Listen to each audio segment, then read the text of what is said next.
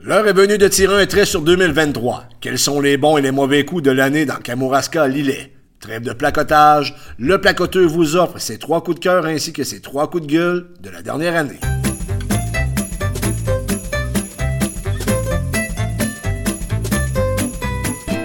Maxime Paradis, rédacteur en chef au Placoteux. Bonjour. Bonjour, José Soucy. T'as beaucoup de choses à nous dire ce matin, je pense? ben, l'année 2023 a été riche, je pense, en, actualité dans, ah, dans. Il, il s'en est passé des choses et, et c'est le fun d'arriver à ce moment-ci de l'année où on fait des bilans moi, j'ai toujours, j'ai toujours adoré les bilans. Puis euh, j'ai une passion pour la musique populaire, soit dit en passant. Puis euh, quand j'arrive euh, en fin d'année, je, je, vais consulter tous les palmarès musicaux qu'il n'y a pas, là, juste pour revoir. T'as gardé ce réflexe Ah oui, oui, j'ai gardé ce réflexe-là du temps que j'étais animateur à la radio et directeur musical. J'ai toujours conservé ça. c'est comme un passe-temps. Parce que t'as été DJ aussi, là, on va se oui, ben, oui, oui, c'est ça. Dans, oui, dans les bars. T'es un passionné de musique. Oui, oui, oui, oui, quand même, passionné de musique. Est-ce que t'as évolué un peu en musique ou t'es comme un peu. Parce que moi, j'ai arrêté d'évoluer en 1995. Ok, ben je te dirais que je, te dirais que j'ai arrêté d'évoluer euh, il y a peut-être une dizaine d'années. On dirait que je suis comme bloqué rock alternatif depuis dix ans. Ok. Ouais, J'étais plus, euh, j'étais plus éclectique avant. J'étais vraiment, je, naviguais plus d'un genre à l'autre. Puis là, depuis une dizaine d'années, euh, on dirait que je je, reviens toujours dans mes pantoufles à mes anciens artistes. mais tu sais, même s'ils sortent quelque chose de nouveau, là, je vais l'écouter, mais je, vais moi à la découverte. Ben, vois-tu, moi, c'est un peu comme Iron Maiden. J'ai arrêté d'évoluer avec Maiden en 1992 avec Fear of the Dark. Je sais pas quoi, là. Après ça, il y a Brave New World, mais par la suite, j'en connais aucune de leurs nouvelles chansons. Mais je fais juste écouter les vieilles. En tout cas, c'est un petit aparté comme ça. Écoute, on n'est pas là pour parler de musique. Mais non. Malgré que c'est intéressant. Oui. Tu vas me parler de tes coups de cœur. Tu en as trois localement. Oui. Et le premier, c'est Sylvain Roy, qui est le préfet de la MRC de Kamouraska, élu au suffrage universel, on va se dire. Oui. C'est différent des deux autres euh, sur euh, la côte du Sud. Sur la côte du Sud ou en côte du Sud. Alors, pourquoi Sylvain Roy? Écoute, ça va surprendre des gens parce que Sylvain Roy reste que c'est un préfet qui, si on le compare avec son prédécesseur, euh, Yvon, Soucy, est quand même très discret, là. On, va se le dire. Et c'est justement ce que j'apprécie beaucoup chez euh, Sylvain Roy, à une époque où on a l'impression que tout le monde fait de la politique sur les médias sociaux. La politique Facebook. La politique Facebook. Euh, Sylvain Roy, lui, euh, ne cherche pas à gagner un concours de popularité. Et cette année, il s'est positionné sur des sujets où c'était pas toujours très populaire, justement, les positions qu'il adoptait. il, allait à l'encontre un peu de ce qui se disait ailleurs, notamment avec le préfet de la MRC de Rivière-du-Loup. Euh, sur la SMR. Sur la SMR et aussi sur le projet de vélo. Là, Pour le Bas-Saint-Laurent. Exact. Il s'est quand même positionné à à l'encontre de, ce qui se fait ailleurs, alors que ça s'est pas vu souvent localement, parce que souvent, de, mémoire du moins, M. Soucy, Yvon Soucy en l'occurrence, allait souvent dans la même euh, direction que ses homologues euh, autour de lui. Et voilà, tu as, tout compris. Et euh, généralement, on parlait toujours de concertation, concertation, concertation. Et je pense que tout le monde est pour la concertation. Il n'y a personne qui va lever la main et dire qu'il est contre ça. Je pense que tout le monde est pour la vertu. Cependant, est-ce que c'est toujours bon? J'ai l'impression que dans, dans, certains dossiers pointus cette année, Sylvain Roy, qui lui porte en passant les consensus des élus de la MRC de Kamouraska, donc des, Parce de la que c'est le rôle d'un préfet. Oui, c'est ça, c'est le rôle d'un préfet donc c'est pas nécessairement ses décisions à lui, mais quand même, il, il a très bien porté ces décisions-là, il les a très très bien défendues et il s'est tenu debout. Donc premièrement, ben, la tu, tu as fait référence, ben, euh, on sait que la CEMER, il y a encore une augmentation cette année de 25% par citoyen. Donc ça fait en sorte que c'est très impopulaire, on n'a pas de gaz encore, ben, en tout cas, où ça devrait être incessamment là, commencer le, on va se croiser les doigts. On va se croiser les doigts pour eux là, euh, d'ici la fin de l'année là, à, l'usine de Parce. Que ça fait 10 ans que c'est en place. Un, bon Ce projet-là, alors qu'il n'y a rien qui est sorti de là, qui est palpable. Effectivement. Donc, lui, Sylvain Roy, arrive devant cette réalité, puis il dit, ben écoutez, euh, on va l'étudier ailleurs. On va, on va évaluer d'autres possibilités. Peut-être que oui, on va s'apercevoir qu'envoyer euh, nos matières putrescibles, c'est beaucoup plus cher ailleurs et on va rester à la SEMER, mais on a quand même le devoir pour les citoyens du Kamouraska d'aller évaluer une autre option. Donc, ça là-dessus, chapeau encore une fois euh, à Sylvain Roy qui euh, ne s'est sûrement pas fait copain-copain dans ce dossier-là avec Michel Lagacé, comme tu disais, le préfet de la MRC de Rivière-du-Loup, qui était euh, aussi le président de la SEMER. L'autre dossier euh, sur lequel on, parlait, c'était euh, le, développement de l'offre vélo. On sait que le, cyclisme au niveau touristique, euh, c'est quand même une manne depuis quelques années, que ce soit vélo de montagne, on voit toutes les sortes de vélos, qui, les, vélos à, à roues subventionnées, ça, a explosé, les vélos électriques, etc.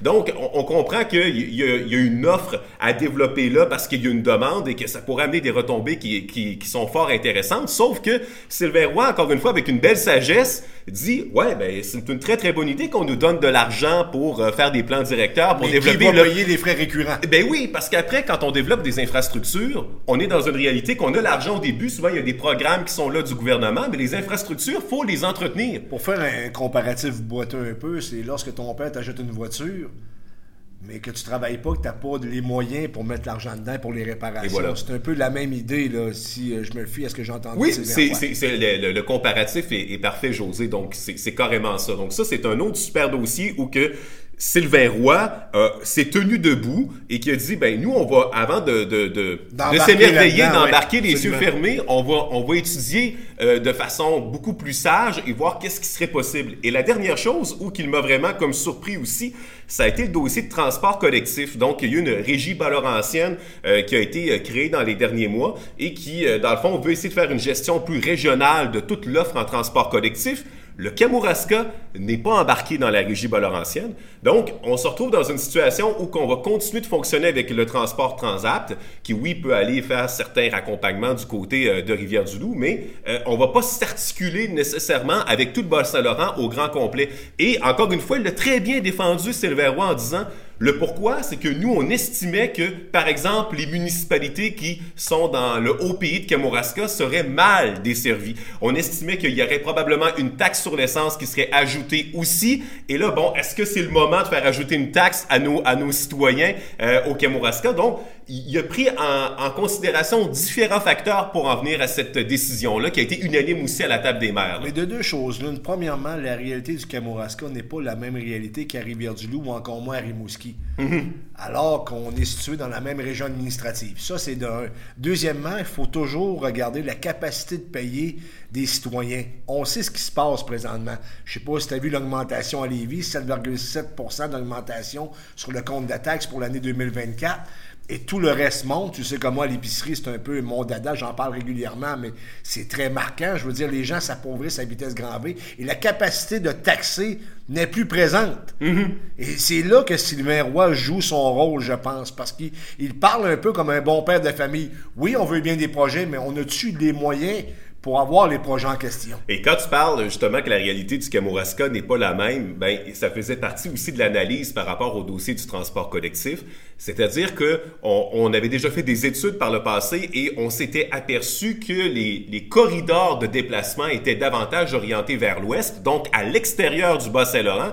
Et c'est normal, les gens vers Chaudière-Appalaches. Vers Chaudière-Appalaches, les gens vont aller vers Lévis, vers Québec. Ça a toujours été une réalité très présente euh, au, au Kamouraska. Donc, il dit, alors que les, il y a très très peu de gens qui vont faire le chemin plutôt vers l'est, Rivière-du-Loup ou même euh, Rimouski à la limite, qui se trouve à deux heures de route par exemple de la Parce qu'à Rivière-du-Loup, pour venir de Rivière-du-Loup, t'as pas les mêmes problèmes. C'est-à-dire que Rivière-du-Loup, c'est loin de tout. Tu as une heure et quart de Rimouski, à deux heures de Québec, et tu as beaucoup, beaucoup de services à Rivière-du-Loup, de sorte que c'est comme un peu un microclimat. Tandis que si tu vas vers le Kamouraska ou tu es au Kamouraska, tu te rends compte que Québec est pas si loin que ça. Même Lévis. Même Lévis. Mm Lévis, c'est plus gros que Rivière-du-Loup, tu comprends? Donc, les jeunes, naturellement, ont peut-être tendance à aller vers Lévis au Québec au lieu d'aller toujours à Rivière-du-Loup, bien qu'il y a des gens qui vont beaucoup à Rivière-du-Loup parce que, comme je l'ai dit, les services sont là. Mais quand même, les réalités ne sont pas les mêmes. Deuxième coup de cœur, euh, mon cher ami Maxime, Chantal Caron. Explique-moi pourquoi tu as choisi Chantal Caron. Chantal Caron, là, on passe dans le domaine culturel. En fait, euh, Chantal Caron euh, est bien connue au niveau de la, danse contemporaine. On va se le dire, c'est un. Puis la danse contemporaine, c'est pas nécessairement accessible au grand public toujours. Là. ça peut être très très niché. Là. En passant, c'est pas mon dada non, plus. Non, non, non, non, c'est ça. Puis, ça veut pas dire qu'il n'y a pas des gens qui apprécient. Et, et voilà. Et, et, ce qui est extraordinaire avec Chantal Caron, je pense, c'est que nul n'est prophète en son pays. C'est-à-dire que cette dame là fait son petit bonhomme de chemin depuis plusieurs années. Elle fait des films euh, extraordinaires, euh, justement avec des, des, des, chorégraphies de danse contemporaine où elle pousse ses, euh, ses, ses danseurs et ses danseuses là, dans leur dernier retranchement, dans des conditions extrêmes et naturelles. Et ces films-là euh, circulent à travers le monde dans plusieurs festivals et elle accumule les prix. Et simplement pour vous, vous parler de son dernier film, Prendre le Nord, qui est sorti en 2021, c'est sept prix dans des festivals de films à travers le monde qu'elle a remporté. Là, je vous les énumère pas tous, mais les festivals au Canada, aux États-Unis, en Europe, c'est quand même pas rien. Et le film, seulement celui-là, avait été sélectionné dans 20 compétitions au préalable. Mais comment se fait-il qu'on n'entend pas plus parler de Madame Caron? Ben, peut-être parce que c'est un domaine, comme je disais, plus niché, la danse contemporaine. On est, quand plus même pointu, pas... ouais. C'est plus, c'est plus pointu. Mais euh, je trouvais intéressant quand même de, de, de le souligner parce que euh, elle fait vraiment très bien rayonner Saint-Jean-Port-Joli et toute la côte du Sud. Et s'il y a bien quelqu'un qui est une amoureuse folle euh, justement de Saint-Jean-Port-Joli de la Côte-du-Sud, c'est bien Madame Caron, qui est une dame extrêmement sympathique et très généreuse en Elle entrevue. fait rayonner Saint-Jean-Port-Joli. Oui, et, et extrêmement accessible aussi. Et euh, cette année, je disais que nul n'est prophète en son pays, mais cependant, cette année, ce qui est, ce qui est beau à voir, c'est qu'enfin, elle a été reconnue en Chaudière-Appalaches. Elle a été lauréate du prix du calque artiste de l'année. Donc, euh, peut-être qu'elle n'était pas prophète en son pays jusqu'à présent, mais là, on vient de corriger le tir cette année. Je trouvais que ça méritait de, de, de, de le mentionner. Puis elle a encore beaucoup, beaucoup de projets. Donc, je pense qu'elle va mener sa, sa compagnie Fleuve Espace Danse encore dans des lieux très créatifs dans les prochaines années. Ça va être intéressant à suivre. Lorsqu'on a des bons coups, je pense qu'il faut les souligner. Oui. Et Madame Caron, à mon sens, fait énormément rayonner la région. La Côte-du-Sud, et ça, faut mettre ça de l'avant parce qu'on n'a peut-être pas assez ou on, peut-être qu'on prend pas assez le temps non plus. Troisième coup de cœur, Maxime. Oui. Nicole Généreux. Qui est Nicole Généreux? Peut-être un petit résumé. Est-ce qu'elle est de famille avec notre député fédéral Bernard Généreux? Oui, Nicole Généreux, c'est la sœur de Bernard Généreux. C'est aussi la mairesse de Saint-Denis de la Bouteillerie. Mais essentiellement, pourquoi j'ai décidé de, de, retenir Madame Généreux cette année, c'est pour un, un, exploit que je considère intéressant au niveau sportif. Madame Généreux euh, fait des triathlons depuis l'âge de 20 ans. Donc, euh, Madame Généreux est dans la soixantaine euh, aujourd'hui. Elle a participé cet été au championnat du monde de triathlon à Hambourg en Allemagne et elle a terminé en huitième position. Vous allez me dire, ah ben c'est quand même pas euh, une marche sur le podium. Oui, on peut le voir de cet angle-là, mais dans le cas de Madame Généreux, c'est intéressant parce que c'était une, forme de revanche qu'elle prenait envers elle-même parce qu'elle avait déjà voulu participer à une compétition d'envergure de la sorte par le passé et à la dernière minute, elle n'avait pas réussi à se qualifier ou elle s'était blessée de, de, mémoire. Mais toujours est-il que euh, par rapport à son âge, je trouve que c'est impressionnant parce que Madame Généreux, pour en arriver à faire ces résultats-là, elle s'est entraînée dans le fond 8 à 9 heures par semaine, 6 jours sur 7. Là. Quand même, le pensez-y, il n'y a pas beaucoup de monde qui fait ça. Et elle est en mesure de faire ses meilleurs temps à vie au vélo en 35 minutes à la course en 25 minutes. Parce qu'un triathlon, là, pour vous, vous, vous situer, c'est natation, vélo et course. C'est trois disciplines. C'est trois disciplines. Donc, elle a fait dans ses meilleurs temps à vie. Alors, c'est vraiment intéressant parce qu'elle avait 750 mètres de natation à faire, 20 km de vélo et 5 km de course à pied euh, durant la compétition. Alors, moi, chapeau, euh, honnêtement, à Madame Généreux qui euh, est un exemple de, de, bonne santé physique et je pense que ça valait la peine de le mentionner. Et d'autant plus qu'elle a réalisé ça cet exploit-là et cet entraînement imposant-là, en même temps qu'elle est mairesse de Saint-Denis de la que la municipalité cette année a rencontré quand même pas mal de défis. Défis, entre autres, au chapitre de la main-d'œuvre. Donc, euh, on a eu de la difficulté euh, à trouver de la, une direction générale du côté de Saint-Denis. D'ailleurs, c'est une direction générale par intérim. C'est de plus problématique oui. de trouver un bon directeur général et, et, pour les municipalités. Et, et dans ce temps-là, ben, le, le, le, maire ou la mairesse en prend beaucoup sur ses épaules. Ouais. Hein? Donc, c'est important de, de, de, le préciser. Et euh, aussi, ben, on a tout le dossier du projet d'assainissement des eaux usées qu'on a parlé dans les dernières semaines ici au Placoteux, euh, où il y a eu une explosion des coûts. Et là, on, on se retrouve à un carrefour finalement pour ce projet-là, à savoir qu'est-ce qu'on fait. Est-ce qu'on décide d'abandonner alors qu'il y a déjà de l'argent qui a été en, en, enclenché pour faire des études pour, et se tourner vers d'autres options? Donc, on est à étudier tout ça. Donc, elle a beaucoup de pain sur la planche, simplement au niveau de la vie politique pour Madame Généreux. Alors, qu'elle soit été capable, qu'elle ait été capable, pardon, de, de, de, d'accomplir ces exploits sportifs-là, je trouvais ça intéressant de le souligner. Là, c'était le positif. Oui. Bien entendu, on a un peu de négatif à dire. C'est malheureux, mais c'est ça quand même. On est appelé à commenter les affaires publiques. Et les oui. affaires publiques, ça va pas toujours dans le sens que ça voudrait aller ou qu'on aimerait que ça aille. Oui. Alors, ton premier coup de gueule, tu parles de la ville de Saint-Pascal. Pourquoi la ville de Saint-Pascal? Est-ce qu'on va se faire des ennemis? Je le sais pas, mais je t'écoute. Ben, c'est sûr que je probablement pas me faire d'amis avec, euh, avec les trois coups de gueule de, de, cette année, mais dans le cas de Saint-Pascal, c'est le centre communautaire Robert Côté. Donc, les gens qui ont suivi euh, la saga au courant de l'automne, au départ, le centre communautaire Robert Côté, on, devrait, on devait le rénover autour de 2017-2018. On a pris du retard. Il y a d'autres choses qui ont été priorisées. à ce moment-là? À ce, prix- à ce moment-là, on parlait d'un projet de 3,2 millions de dollars. Et là, ben, on se retrouve aujourd'hui avec une facture de 8,1 millions. Une augmentation, oui, une augmentation de 155 C'est c'est quand même assez exceptionnel. Et la subvention gouvernementale ou l'aide financière gouvernementale qui venait pour ce projet-là, qui avait été attribuée en 2017, qui est de 2,2 millions, elle n'a pas augmenté depuis. De telle sorte que la ville de Saint-Pascal a été obligée de retourner pour refaire un autre règlement d'emprunt beaucoup plus important. Au lieu de faire un règlement d'emprunt de 1,2 million, ben c'est un règlement d'emprunt de 6,9 millions de dollars. Et là, je voulais en venir avec ce projet-là. C'était, euh, je comprends qu'on veut avoir un centre communautaire et que c'est quand même utile dans une municipalité, qu'on en, on en a tous besoin à un moment ou à un autre. Mais est-ce que l'ampleur du projet n'était pas devenue démesurée et irréaliste compte tenu du contexte actuel d'explosion des coûts? avait les yeux plus grands que la panse, comme disait ma défunte mère? Ben, quand, on regarde tout ce que ça comprend, José, à 3,2 millions à l'époque, euh, on, pourrait dire que ben, c'était un bon projet. Mais aujourd'hui, quand on voit l'explosion des coûts, euh, quand on parle d'une salle de réception coupée en deux, éclairage et sonorisation à la fine pointe, agrandissement, euh, cuisine, démolition du hall d'entrée, reconstruction d'un hall d'entrée pour pouvoir avoir un ascenseur pour personnes avec mobilité réduite, réaménagement de la bibliothèque, salle multifonctionnelle annexée, terrasse extérieure. À Saint-Pascal, on dit qu'on voit loin, c'est le slogan. Moi, je dis, je pense qu'on a vu grand. Euh, c'est- On a vu trop Ah, loin. ben, on a vu trop loin, on a vu un peu trop grand avec, avec ce projet-là. Et je pense qu'il aurait peut-être fallu revenir à la base. Oui, les gens de Saint-Pascal voulaient avoir un centre communautaire Robert Côté. Et quand il y a eu la crise de l'eau potable au courant de l'été, on faisait la distribution de l'eau au centre communautaire. On voyait que les planchers étaient en train d'arracher. Ça faisait dur. Et que oui, c'était dû. Ça, là-dessus, il y a personne qui va le remettre en question. Cependant, on aurait peut-être dû, dû se contenter, peut-être, oui, à faire une salle qu'on peut couper en deux. Oui, renouveler le Avoir un matériel. projet plus modeste. Oui, oui, renouveler le matériel au niveau de la sonorisation, de l'éclairage, si on le comprend. Peut-être ajuster la cuisine, mais aménager une salle multifonctionnelle au, au- au sous-sol, est-ce que c'était nécessaire? Détruire le hall d'entrée pour faire quelque chose d'un peu plus grand? La terrasse, est-ce que tout ça c'était Maxime- nécessaire? Ben, je pense que, je pense que là, on aurait pu revoir les priorités. Pense-y, tu t'en vas euh, voir un concessionnaire, tu commandes une voiture, la voiture est supposée te coûter, exemple, 40 000. Parfait. Tu arrives à la livraison, la voiture coûte 90 000. Tu comprends que c'est pas ce que tu avais planifié non plus.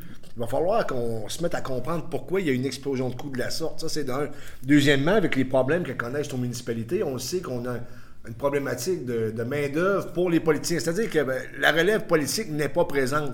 Et si c'est de plus en plus difficile de faire la gestion ou s'occuper de la gestion municipale, on va avoir un problème bientôt. Qui va vouloir s'occuper de ces problèmes-là alors qu'ils sont énormément euh, euh, intenses? Je veux dire, c'est des problèmes que on ne voyait pas avant. Qui va se lancer dans la course? Qui va vouloir aller s'occuper de ces problèmes-là? Mais des fois, je me pose la question aussi à, l'égard de, l'explosion des coûts dans le domaine de la construction. Euh, une explosion des coûts parce qu'on sait qu'il y a une demande aussi qui est beaucoup plus forte Oui. qu'à l'habitude. Ça, bon, ça, le jeu de, de l'offre et la demande, tout le monde le comprend. D'un autre côté, euh, on continue malgré tout de pousser des projets. Est-ce que tous ces projets-là sont nécessaires? Et si on continue à les pousser alors qu'ils ne sont pas nécessaires, on contribue aussi à maintenir très, très élevé tous les coûts. Tu, tu me suis dans ce que je veux dire? Donc, c'est là que il faut que les, les, les élus reviennent peut-être à une gestion plus responsable, revenir à des priorités. Oui, euh, ça, quand on, il est question, par exemple, euh, je sais pas, de faire les aqueducs et les égouts parce que c'est fini un réseau, si on comprend que c'est des services de base dans une municipalité, c'est ça le coût, c'est ça le coût, on va vivre avec. Mais quand on commence à tomber euh, dans les loisirs, quand on commence à tomber dans, dans, dans l'offre de services plus pointus, qui n'est pas nécessairement toujours du ressort d'une municipalité, mais qui, on s'entend, est un plus pour améliorer le milieu de vie, c'est peut-être là qu'on peut jouer et des fois mettre des choses sur la glace de façon à attendre que, le, le- Parce que que- ça se calme au niveau des l'objectif, je le sais, c'est que le fait qu'on est en dévitalisation, qu'on manque de gens, c'est-à-dire que les gens euh, s'exodent de la région, Mhm. on cherche à les ramener. Mais en même temps, il y a un coût à ça. Est-ce qu'on a les moyens de nos ambitions? Oui. Il va falloir qu'on se pose des questions collectivement, parce que si tu regardes ce qui se passe au niveau national, provincial, fédéral et maintenant municipal, la capacité de payer des citoyens est, je veux dire, l'élastique est pas mal étiré euh, au bout. Et, et comme tu mentionnes, José, malgré le fait qu'on est dans une période de dévitalisation ou qu'il y a une démographie qui est à la baisse dans notre région, on agit encore comme si on était à l'époque où il y avait autant de monde qu'il y a 20 ou 30 ans dans nos, co- dans nos communautés. Euh, chaque communauté va encore avoir sa salle communautaire. Chaque communauté va avoir son terrain de pétanque. Chaque communauté va avoir telle ou telle chose. Mais là, à un moment donné, il va falloir qu'on se pose la question, OK, ouais, mais il y a de moins en moins de monde pour les utiliser, ces infrastructures-là, et elles coûtent de plus en plus cher. Est-ce que ça va être réaliste que tout le monde ait sa salle communautaire? Est-ce que ça sera réaliste que tout le monde ait son petit terrain de pétanque? Et là, j'en passe et je donne des exemples comme ça.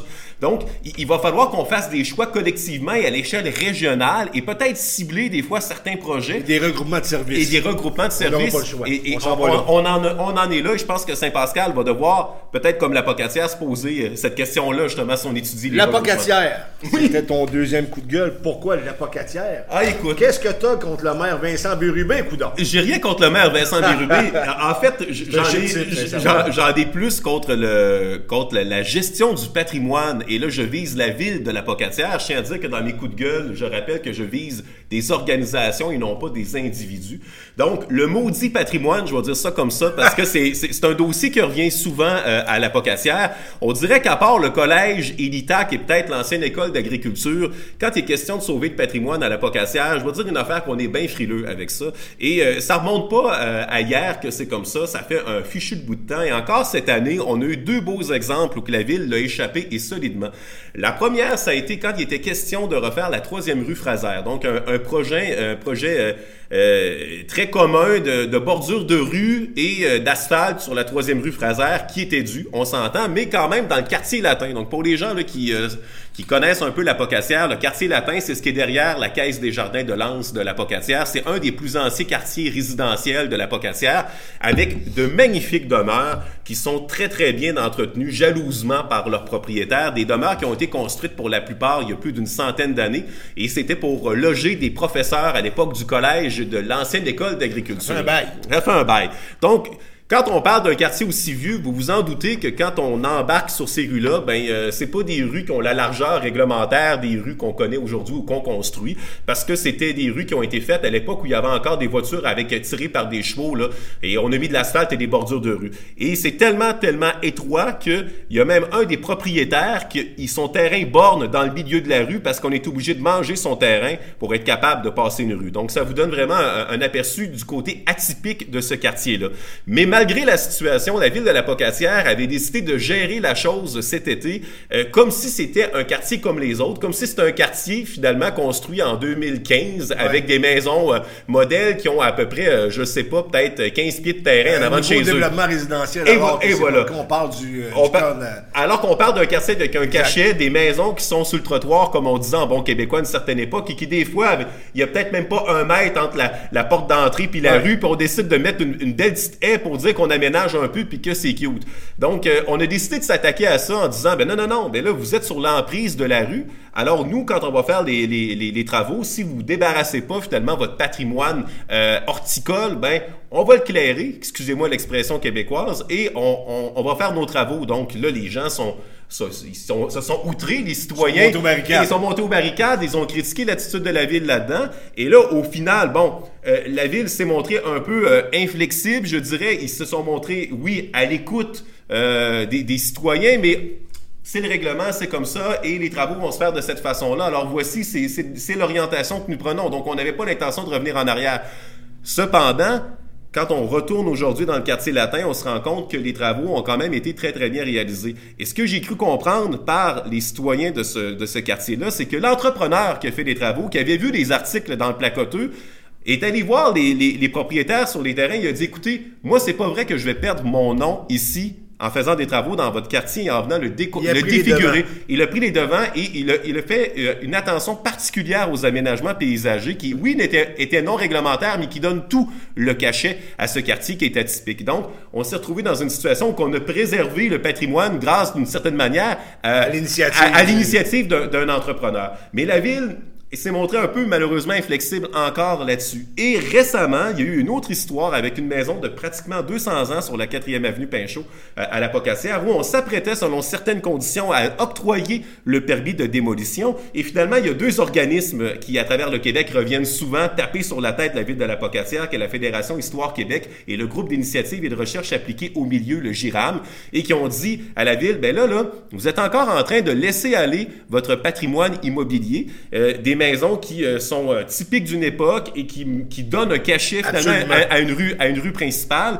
Et euh, là, bon, finalement, la maison n'a pas été démolie, mais non pas parce que la ville ne s'apprêtait pas à donner le permis, mais parce que le propriétaire de la maison, la société immobilière Belmont, n'était pas en mesure de respecter les échéanciers pour fournir toute la documentation finalement à la ville de la Pocassière, ce qui allait lui donner le droit de, de- de- le permis finalement de démolition. Donc, la démolition est sur la glace. Maintenant, le propriétaire euh, de la maison euh, dit ben on va étudier toutes les possibilités, même la restauration, euh, avant de dire que nous allons euh, démolir cette maison-là même. à l'avenir. Mais toujours est-il que encore une fois, la ville de la Pocassière fait peu pour protéger son patrimoine, euh, son patrimoine immobilier. Et simplement, pour revenir sur ce que la Fédération Histoire Québec ou même le GIRAM mentionnait, ils disent déjà ne pas doter la rue principale, la 4e avenue, d'un plan d'implantation et d'intégration architecturale pour donner des orientations pour les propriétaires, pour rénover les maisons, pour que ça ait un cachet peut-être un peu plus intéressant, que ça soit moins éclectique. Il dit déjà ça, c'est un problème. Et le maire Vincent Birubé a dit, oui, ben, dans le contexte actuel, les matériaux sont tellement chers, on veut pas trop encadrer les, les, les- les propriétaires des maisons. Euh, quand ils font des rénovations, on veut pas être trop contraignant. Et oui, il a raison là-dessus. Cependant, partout souvent où on met en place des PIIA sur des rues principales, il y en a dans les... À Saint-Pascal, il y en a? C'est ce- comme je mentionnais, le plan d'implantation et d'intégration architecturale. Donc, ça va te donner des, des orientations pour, euh, pour rénover. Et toute la route 132, euh, dans la MRC de Lillet, euh, il y a un PIIA à Saint-Roch-des-Aunais, Saint-Jean-Port-Joli et, et à Lillet. On protège notre patrimoine. Ben, on protège le patrimoine, mais en fait, c'est que ça, ça empêche pas un propriétaire de mettre une fenêtre en PVC. C'est pas ça, c'est pas ça. Le, mais on va peut-être dire, mais si tu mets une, fe- une fenêtre en PVC, faudrait peut-être y aller des petits carreaux à l'intérieur. Tu comprends? Donc, c'est, on, on essaie de donner des orientations pour que ça soit visuellement, ça soit beau, puis que le cachet soit préservé. Donc, la pocassière devra peut-être dans la prochaine année commencer à se pencher là-dessus. D'autant plus qu'elle prévoit refaire sa rue principale, la 4e avenue Pinchot. Bon, le message est passé. Troisième coup de gueule, Oui. et non le moindre, le dernier, l'ITAC qui a fait jaser euh, de l'Institut, l'ITAC. euh, L'Institut de technologie agroalimentaire du Québec. Ah. Oui, et effectivement. C'est une institution à la Pocatière, on s'entend là-dessus. Oui. Il y a eu beaucoup de problèmes dans les dernières années. On a perdu, euh, je dis pas des services. Ben, le siège social a le été, a été officialisé à, à Saint-Hyacinthe. On peut voir ça de, de- de cette façon-là. Ouais. Le, le projet de médecine vétérinaire qu'on souhaitait au, au moins qu'il soit étudié peut-être pour le site de la Pocatière, ça n'a pas été fait. Mais là, ce qui est On arrivé... n'a pas l'impression que c'est une priorité pour le gouvernement du Québec. Et ton commentaire, je présume que ça va un peu dans ce sens-là avec ce qui est Ben, arrivé. Pas nécessairement, en fait, José. Euh, je voulais surtout parler de- du départ de Aïcha Issa, donc qui était la directrice générale, celle qui avait été nommée quand même par le, le gouvernement euh, du Québec là, une fois qu'on a constitué l'ITAC euh, en 2021. En fait, ce qui est mon coup de gueule à, à l'ITAC, il est dans le fait que ça a été une mauvaise gestion des communications de bout en bout cette histoire-là, parce que je- simplement pour vous remettre en contexte, Madame Issa, on a appris son départ nous ici au Placoteux euh, par le fait qu'il y a eu une communication à l'interne qui a circulé et on nous l'a fait parvenir. Et euh, quand on a reçu cette communication-là, qu'on a commencé à poser des questions à, à l'organisation en lien avec euh, son départ, ben, le président n'a pas voulu commenter euh, la situation. Et on a émis un communiqué cette journée-là dans lequel on prenait la peine de mentionner le nom euh, de la directrice générale par intérim qui allait lui succéder, ce Karine Mercier, mais euh, sans même pas remercier Madame Issa ou du moins faire référence à Madame Issa dans le communiqué. Aucune allusion. Aucune allusion. Donc, on s'entend que ça fait un départ un peu euh, qu'on essaie de passer sous la couverte, si tu me perdais l'expression, et On qui... essaie de passer ça en douce. Euh, on essaie de passer ça en douce et ça ouvre la porte à toutes les spéculations possibles. Exactement. Donc, et il a fallu que le courrier de Saint-Hyacinthe, qui est un autre hebdo comme le nôtre, mais à Saint-Hyacinthe cette fois-ci où il y a l'autre campus de l'ITAC, se penche aussi sur ce départ-là et qu'il y a un article qui soit rédigé et qu'il y ait un éditorial qui soit rédigé pour que finalement, une semaine après le départ de Madame Issa, du côté de l'ITAC, on décide d'émettre un nouveau communiqué de presse dans lequel on l'a remercié de ses services et de son apport euh, entre le moment que l'ITAC a été constitué et son départ. Alors, où je voulais en venir par rapport à ça, c'est que si on veut que le, le message soit clair, on s'organise pour le contrôler à la source. Et honnêtement, on a vraiment, mais vraiment manqué de ce côté-ci. On l'a vraiment échappé du côté de l'ITAC. Et après ça, si on entend les gens de l'ITAC dire on en parle toujours négativement, ben, vous avez un peu couru après, encore Voilà. une fois, dans ce dossier-là. Voilà. Donc, si vous aviez pris la peine à démettre le communiqué au départ, remercier Madame Issa, ben, peut-être qu'il n'y aurait pas eu des spéculations autour du est-ce que ça, ça va avoir un impact sur la pocatière? Qu'est-ce qui va se passer. Et là, il y avait eu une lettre ouverte aussi euh, du maire de Saint-Roch-des-Aulnay, André Simard, qui est l'ancien directeur général de l'ITA, qui disait pourquoi on n'en profite pas pour faire une, une direction de campus à la Pocassière, notamment? Mais ben, peut-être que le couvercle aurait été mis sur la marmite beaucoup plus tôt si on avait pris la peine de bien évoquer les choses dès le départ. Alors, c'était simplement ça, mon coup de gueule, mon dernier de l'année, finalement. Mais c'est souvent ce qui arrive avec les communications. On essaie de nous en passer une parce qu'il y a quelque chose qui peut être problématique, mais en tentant d'essayer de nous la passer, ben c'est là qu'on se met les pieds dans les plats, alors qu'on aurait dû être ouvert avec ça et peut-être plus stratégique. Mm-hmm. Parce que c'est les médias locaux qui ont fait en sorte qu'ils ont dû réagir, et ça a fait réagir bien des gens, notamment l'ex-député... Euh, de Côte-du-Sud qui a ramassé un peu le placoteux. on va ben oui. Madame Prou est allée, est allée faire un commentaire euh, à la radio euh, CHOX 97.5 à la Pocatière où elle s'est offusquée du traitement qu'on avait fait de, de, de, l'information. Madame Prou a, le droit à, ses, opinions. Euh, là n'est pas le problème. Peut-être que c'était pas la façon dont c'était tourné ou elle nous a traité de, de médias toxiques. Je pense par contre qu'elle aurait pu se garder une certaine gêne de, de, de ce côté-là. Mais toujours est-il que euh, le fait d'en parler, c'était tout à fait normal parce qu'on parlait quand même de la directrice générale de l'ITAC, donc on n'a pas à s'excuser de parler du départ de la directrice générale de l'ITAC, et, euh, et, surtout à soulever le fait que ça a été euh, mal géré, cette euh, situation-là. Donc, euh, et ça a été ça, de, de, de, bout en bout. Ils se sont rattrapés une semaine trop tard. Maintenant, bon, euh, depuis, ça, on n'entend plus parler vraiment de l'ITAC comme tel. pas préjudice contre l'ITAC. Non, du tout. là-dessus. C'est juste que ça les a fait mal pareil avec tout ce qu'on a entendu dans les dernières années. Et bien entendu, les gens ont l'impression qu'on ne parle qu'en négatif de l'ITAC, mais c'est pas tout à fait le cas. en même temps, ben, si vous voulez pas qu'on en parle négativement, c'est à vous de peut-être mieux travailler vos communications et de contrôler davantage votre message. Et voilà, et voilà. Je pense que c'est la chose à, noter pour l'année 2024. c'est une très bonne résolution à, offrir à nos gens qui l'échappent des fois en communication. Maxime Paradis, rédacteur en chef pour le placoteux. Hey, merci José, joyeuse fête à toi. Toi de même. Au plaisir. Au plaisir. Trêve de placotage est enregistré dans les studios de la télévision communautaire du Kamouraska à Saint-Pascal.